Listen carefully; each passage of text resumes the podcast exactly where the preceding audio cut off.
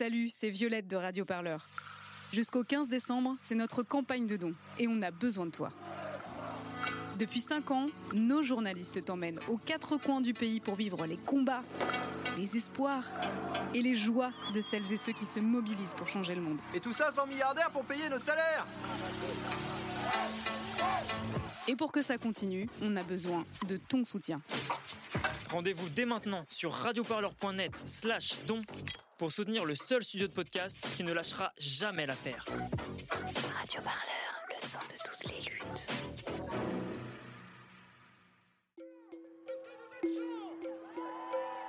Radio Parleur, le son de toutes les luttes. Vous écoutez un entretien de Radio Parleur, le son de toutes les luttes. Combat, il date de 2005. J'avais 19 ans. Je vivais sur la petite île de Malte, au milieu de la Méditerranée. Et Malte venait d'intégrer l'Union européenne et euh, était euh, confrontée à une question nouvelle, celle de l'arrivée de migrants euh, qui partaient en bateau de Libye et qui étaient extrêmement euh, maltraités sur place. Et donc ma première lutte, ça a été de aller à leur rencontre, comprendre pourquoi ils étaient là, les aider dans la mesure du possible dans les centres dans lesquels ils étaient hébergés et euh, expliquer leur parcours et essayer de contribuer au modeste niveau que j'occupais à l'époque à lutter contre le racisme et la xénophobie auxquels ils étaient confrontés sur l'île de Malte. Bonjour Fiona Texer, merci d'avoir euh, introduit notre entretien par le souvenir euh, de cette lutte. Tu es donc une ancienne collaboratrice parlementaire, tu travailles aujourd'hui en tant que conseillère à la mairie de Paris et tu es donc à l'initiative avec quatre autres femmes de la création du mouvement MeToo Politique. Son but, lutter contre le sexisme, les harcèlements ou les agressions sexuelles dans la sphère politique. Et le timing n'a pas été choisi au hasard, cette création intervient en ce début de campagne présidentielle afin d'imposer ces problèmes dans le débat. À la mi-novembre, dans le quotidien Le Monde, vous avez publié la tribune pour un MeToo politique, signée par 285 femmes, parmi lesquelles on compte par exemple Karima Deli d'Europe Écologie Les Verts, Daniel Obono de la France Insoumise ou encore la vice-présidente du Sénat Laurence Rossignol pour le Parti Socialiste. Mais aussi, on trouve des journalistes, comme par exemple la rédactrice en chef de Radio Parleur, Violette Voldoir. Alors, pour commencer, j'aimerais te poser une question personnelle. J'aimerais savoir, toi, dans ton parcours, dans ton expérience politique, qu'est-ce qui t'amène aujourd'hui à la création de ce mouvement? Pour un MeToo politique Je suis collaboratrice d'élus depuis euh, 13 ans. J'ai travaillé en mairie, j'ai travaillé au Sénat, j'ai travaillé également euh, en cabinet ministériel et à Matignon. Et pendant 13 années, j'ai été confrontée parfois en tant que témoin et parfois en tant que victime euh, au sexisme qui traverse euh, la classe politique française. Je viens également d'une euh, famille politique, celle de l'écologie, où il y a eu euh, en 2016 euh, les premières prises de parole euh, d'élus euh, contre un autre élu euh, qui ont fini euh, quand même au tribunal, à savoir euh, les victimes de Denis Baupin.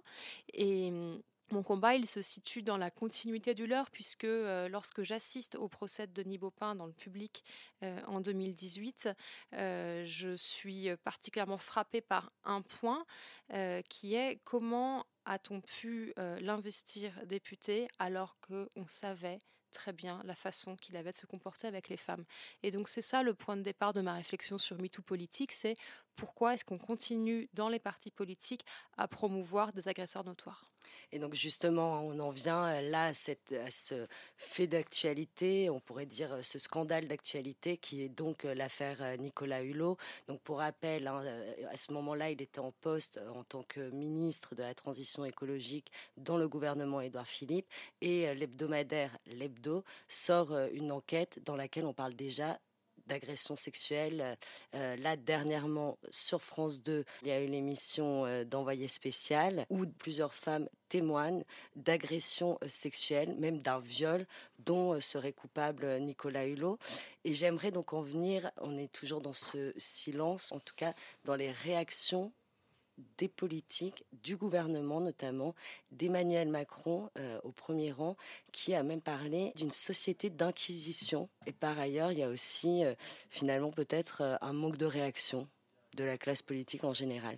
Qu'est-ce qu'elle dit, là encore, cette affaire? En 2018, lorsque Hebdo sort les révélations sur Nicolas Hulot, je ne peux pas dire que je suis surprise. Moi, en tant que jeune militante, on m'avait mise en garde contre lui de la même façon qu'on nous mettait en garde, nous les jeunes femmes, contre Denis Baupin. Je me rappelle également de cette amie qui, avec qui je militais à l'époque, à, qui on avait dit tu ne pourras pas intégrer l'équipe de campagne du candidat parce que Dixit, tu l'excites trop. Ce qui veut dire que déjà à l'époque, il y avait un réseau de protection, pour le dire aimablement, on pourrait presque dire de complicité, de la façon que Nicolas Hulot avait de se comporter avec les femmes. Et ça l'a extrêmement bien protégé pendant toutes ces années. Ça l'a protégé à tel point qu'en 2018, lorsque Hebdo sort ses révélations, le président de la République dit accueillir ces révélations avec une sérénité de marbre. Euh, il dispose alors du soutien du gouvernement. Et hum, ça montre en fait à quel point l'aura, le réseau, l'entre-gens euh, de cet homme est plus fort que la parole des femmes qui, donc, qui disent être victimes de lui.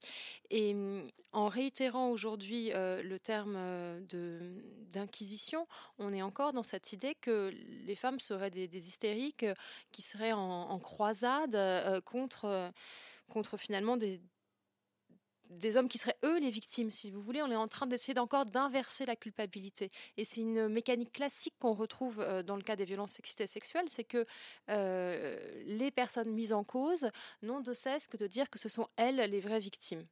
Là, dans votre tribune, il est vraiment question aussi de ce qui se passe à l'intérieur euh, des organisations politiques, des partis, et comment dans ces partis, finalement, persiste un silence? Notre tribune, elle s'adresse euh, à toutes les personnes qui vont croiser le chemin euh, d'hommes politiques. Alors évidemment, la plupart euh, des personnes qui croisent le chemin des, hommes politiques, ce sont euh, les élus et les collaboratrices, et après les journalistes, les fonctionnaires qui vont tourner autour.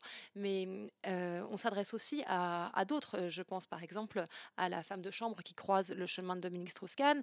Et, là, on pense aux, jeunes femmes qui sont, qui sont, comment dire, presque des groupies de, de ce présentateur télé, qui deviendra plus tard un homme politique. Donc, en fait, l'histoire de Nicolas Hulot, elle est aussi au cœur euh, de, ce que pose le MeToo politique.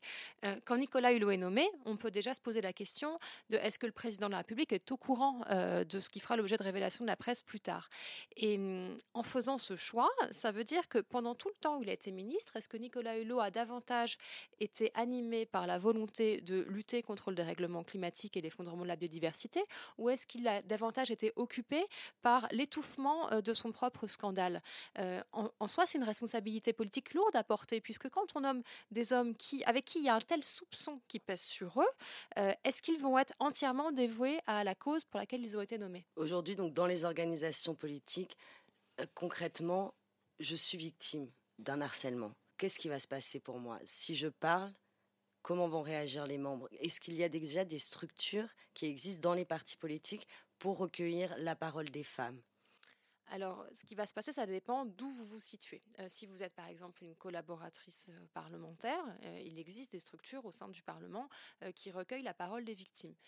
moi, je ne travaille plus au Parlement aujourd'hui, mais de ce qu'on m'en dit, elle ne fonctionne pas de façon efficace puisque elle recueille extrêmement peu de témoignages et il est très rare que ce soit suivi des faits. Quand je dis suivi des faits, qu'il y ait un signalement au procureur, comme l'indique l'article 40 du Code de procédure pénale. Euh, ce qui veut dire qu'à l'heure actuelle, il n'y a pas une confiance assez forte dans l'institution pour que les victimes aillent euh, s'y confier. Dans les partis politiques, il existe également des cellules d'écoute euh, qui fonctionnent plus ou moins bien. En tout cas, on peut saluer la volonté des partis politiques de les mettre en place. Et il faut noter que, je pense notamment au Parti socialiste ou à Europe Écologie Les ou à, la France Insoumise, il y a eu une volonté de s'entourer de ce type de structure. Mais on sait aussi qu'elles euh, n'ont pas forcément toute l'attitude. Et puis la question, c'est dans quelle mesure leurs recommandations à elles vont être suivies des faits. Est-ce qu'il y a un lien direct qui est fait entre la cellule d'écoute qui recueille des témoignages et la commission électorale, celle qui va être, enfin, celle qui va être chargée de désigner des candidats à une élection, par exemple? Donc il y a par endroit des volontés de faire avancer les choses, euh, mais on est encore au tout début d'un processus, et puis il faut aussi dire qu'il y a des endroits où on ne fait rien. Euh, je pense aux partis de la droite et de l'extrême droite qui sont assez peu mobilisés sur ces questions. D'ailleurs, euh, il n'y a pas de signataires euh, dans la tribune euh, de, femmes appartenant au groupe LR, par exemple, au groupe Les Républicains. Qu'est-ce que ça dit, ça, de, leur parti? C'est pas faute de les avoir sollicités. Nous, ce qu'on a voulu faire, c'est leur tendre la main, parce que je pense que ce combat est un combat qui traverse toutes les familles politiques et qui doit nous unir, femmes de gauche comme de droite, puisque nous sommes toutes confrontées au même problème les raisons pour lesquelles elles n'ont pas pu le faire, il faut leur demander à elles, mais en tout cas, euh, qu'elles sachent qu'on sera aussi à leur côté euh, si elles ont besoin euh, de soutien, d'entraide et de mise en commun aussi de nos expériences et, de nos façons de surmonter ce problème. Donc une fois que la femme finalement a enfin réussi à parler, à, libérer sa parole, donc il vient le temps de l'écoute, et après ce temps de l'écoute, normalement devrait venir le temps en tout cas d'une réponse, de conséquences voire même peut-être de sanctions. Aujourd'hui, dans ces partis, est-ce qu'on des vraies décisions concrètes être prises Alors, je ne sais pas si c'est le temps de la sanction. Moi, je dirais que c'est plutôt le temps de l'action.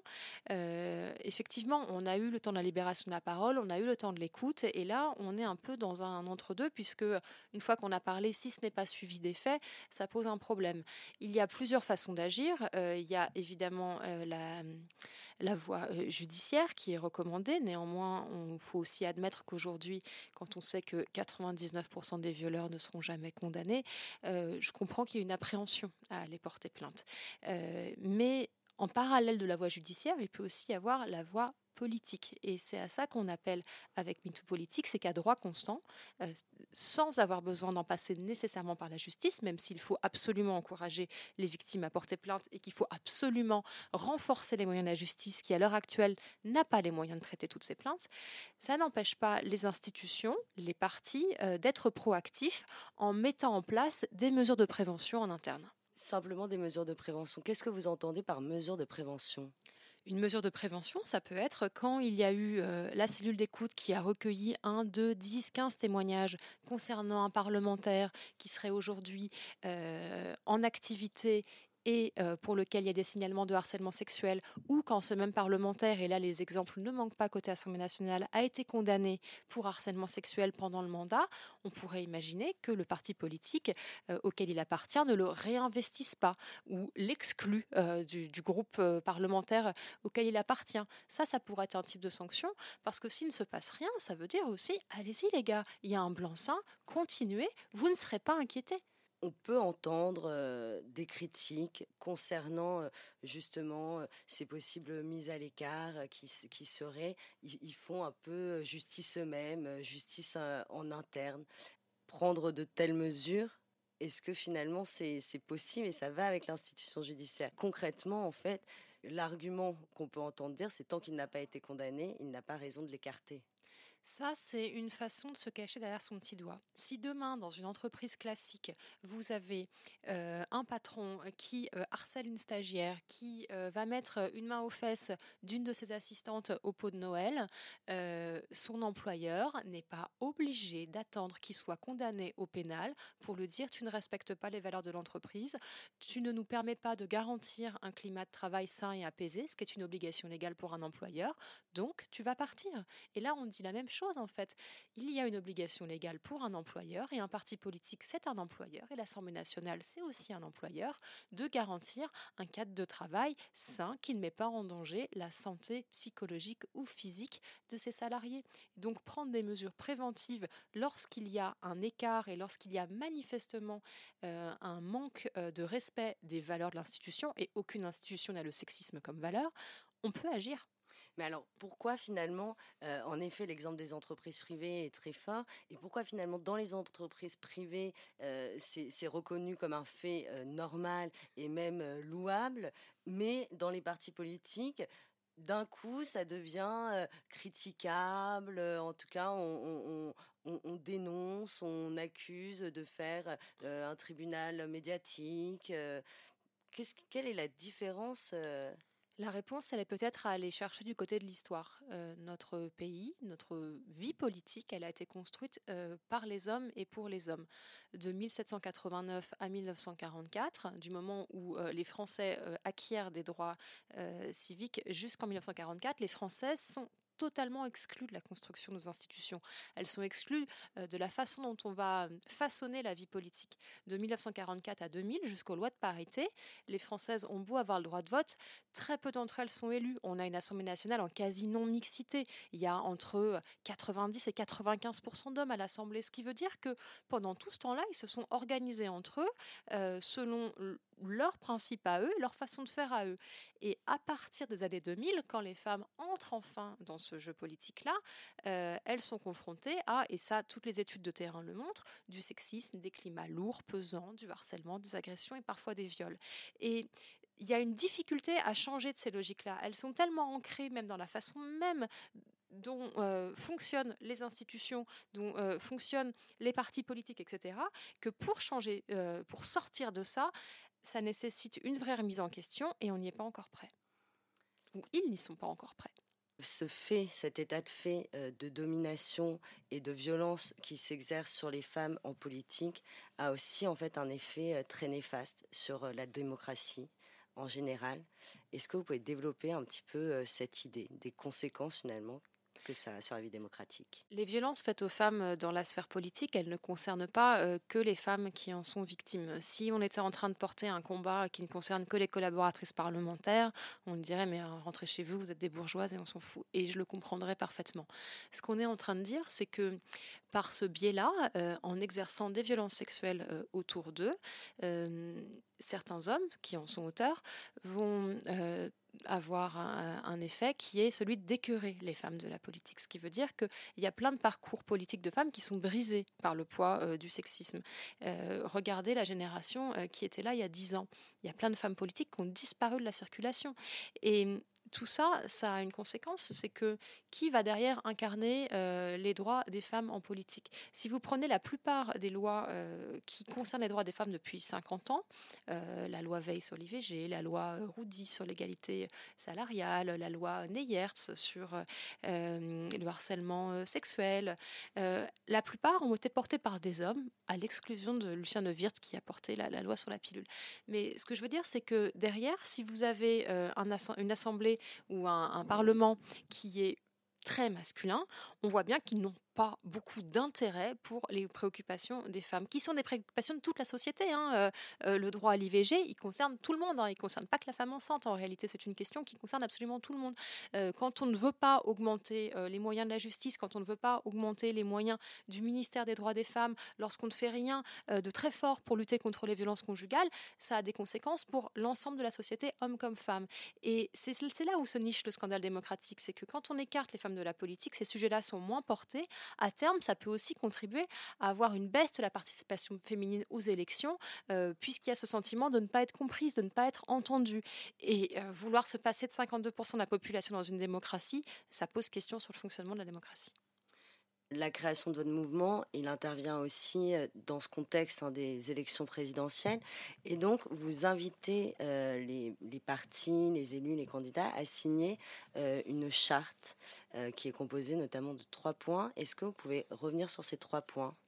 Sur le site euh, on propose aux partis politiques, aux maires, aux élus et aux cadres des partis de s'engager sur trois points.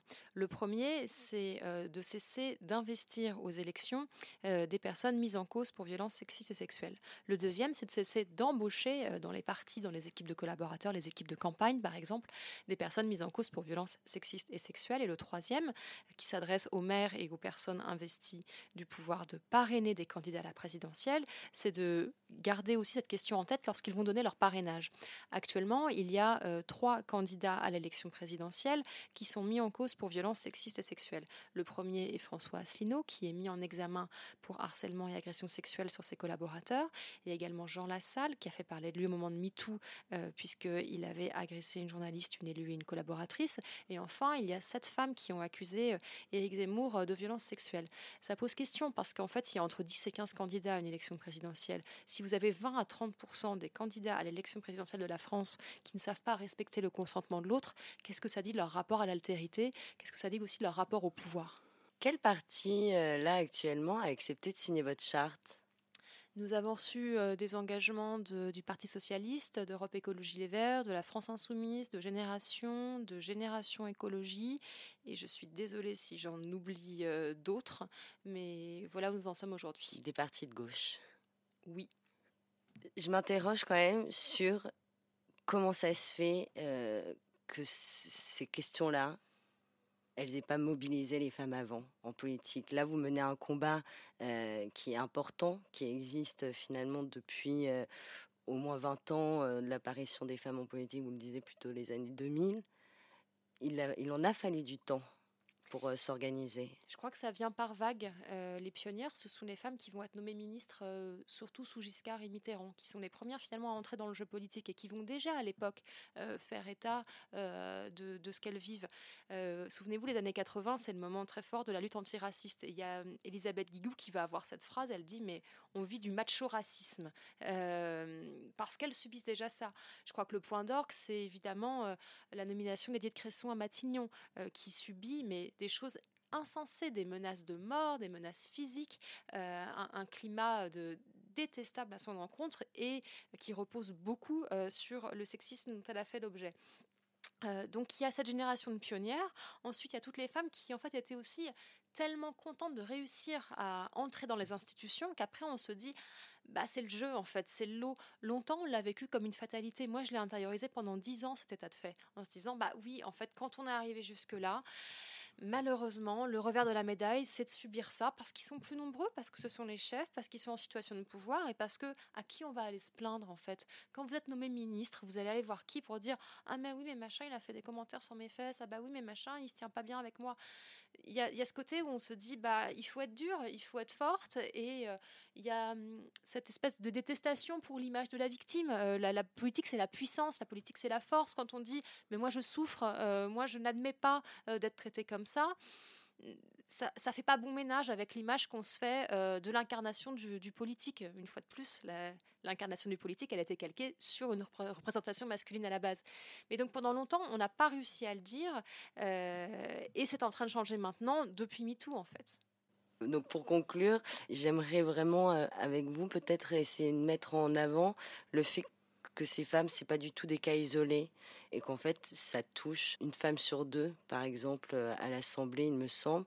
Il y a eu deux études menées Qu'est-ce qu'elles disent, ces études? Il y a des études qui sont menées, des études de terrain, et c'est intéressant parce qu'elles sont euh, organisées par des associations, soit d'élus, soit de collaboratrices.